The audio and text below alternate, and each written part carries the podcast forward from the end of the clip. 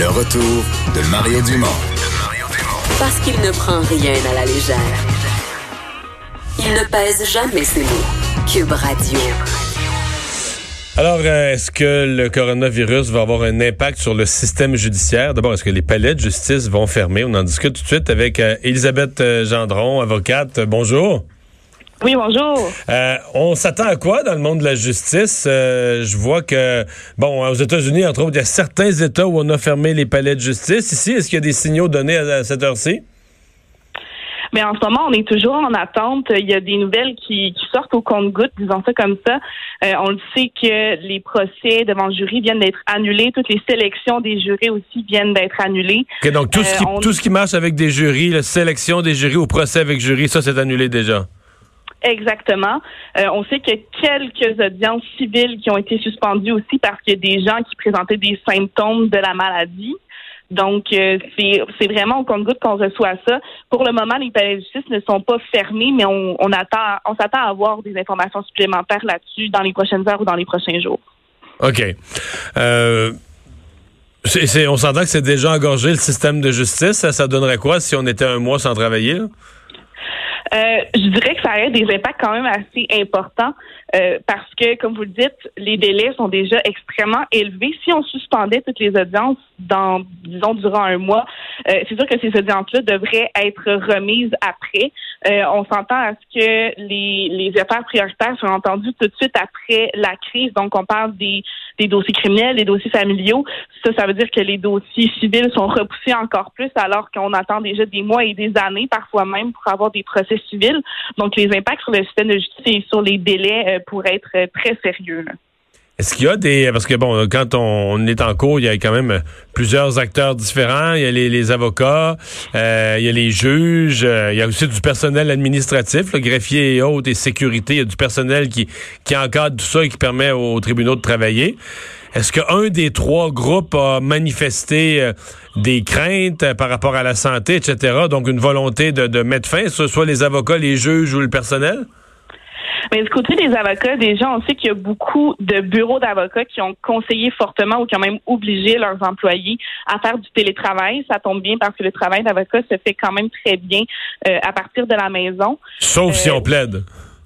Sauf si on plaide exactement. Il ne faut pas qu'on dans les palais de justice. On sait que la course au stage, la fameuse course au, stage dans les grands cabinets euh, du Québec a été annulée hier. Ah oui? Euh, pour, oui, oui, effectivement. Euh, donc, on était en plein, en plein dans la période des entrevues en ce moment. Tout ça a été annulé et reporté à une date ultérieure. On ne sait pas trop encore quand est-ce que ça va se passer.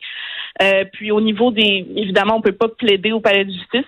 Ben, en, fait, en ce moment, on peut, mais il va falloir qu'on considère qu'il va y avoir des impacts éventuellement là-dessus. comme je disais, il y a des audiences civiles qui ont été euh, qui ont été annulées. Il y en a une justement qui a été annulée hier à Montréal parce qu'il y a un témoin qui s'est présenté, qui a témoigné, qui présentait des symptômes du virus à cause de ça.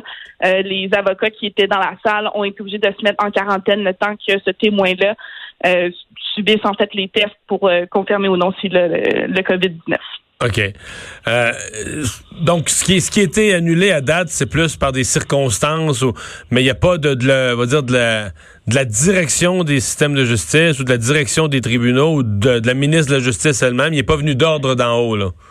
Pour le moment, non. Ce que le ministère de la Justice nous dit, c'est qu'il est en constante communication avec la magistrature et qu'au final, pour le moment, c'est justement la magistrature qui doit prendre des décisions à savoir si elle reporte ou pas euh, des audiences. Donc, il n'y a pas encore de directive nationale qui a été émise. C'est du cas par cas. Les décisions sont entre les mains des juges en ce moment, mais il se pourrait que le gouvernement émette, euh, par contre, des directives nationales sous peu. Euh, vous en pensez quoi? Vous, est-ce que vous, est-ce que vous craignez ça? Dans le fond, est-ce que vous avez l'impression que cette, c'est une fatalité et puis que les, délais judiciaires vont, euh, vont s'en ressentir?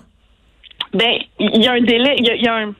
Il y a un enjeu éthique ici parce que la justice, elle roule tout le temps. Il y a des gens qui continuent à commettre des infractions. Il y a des gens qui continuent à avoir des urgences familiales au niveau, par exemple, de la garde de leurs enfants. Fait qu'on peut pas fermer, là. Non, c'est ça. La justice ne peut pas complètement s'arrêter. C'est, un service qui est plus qu'essentiel dans la société où on vit.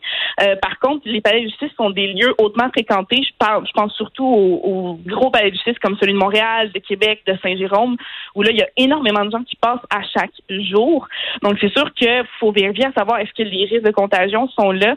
Euh, ça, c'est vraiment les, institutions de la santé qui doivent évaluer ce risque-là. Mais le, problème, c'est que les, euh, la justice ne peut pas s'arrêter. On a des alternatives comme euh, des moyens technologiques comme faire des, audiences très courtes par visioconférence ou par téléphone. L'affaire, c'est que le Québec est très, très en retard dans son développement technologique judiciaire. Euh, on a des moyens très limités au niveau justement des visioconférences et tout ça. Donc, cette alternative-là est mm restée limite-là. Mm Ouais, effectivement. Ben, on va surveiller, on va voir comment tout ça, euh, comment tout ça évolue dans les jours à venir. Merci d'avoir été là. Mais merci à vous. Au revoir.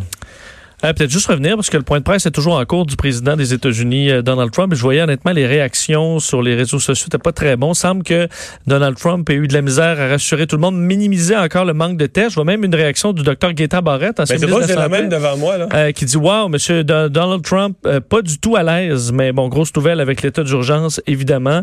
mais plusieurs commentaires, là, comme non, mais quoi, ce que, très... Barrette met, en relief, quand même, est intéressant parce qu'il dit dans l'état d'urgence, euh, Donald Trump offre aux Américains une couverture quasi universelle des soins pour le coronavirus.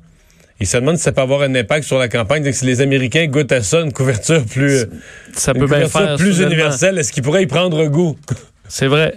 C'est vrai. Alors, Parce que lui, son programme, c'était d'enlever Obamacare, enfin, à, suivre. Euh, et donc, euh, on va euh, faire une pause. Au retour, on va parler culture. On va revenir à d'autres nouvelles sur la, la COVID-19, d'autres annulations aussi qui ont été annoncées tout au long de la journée.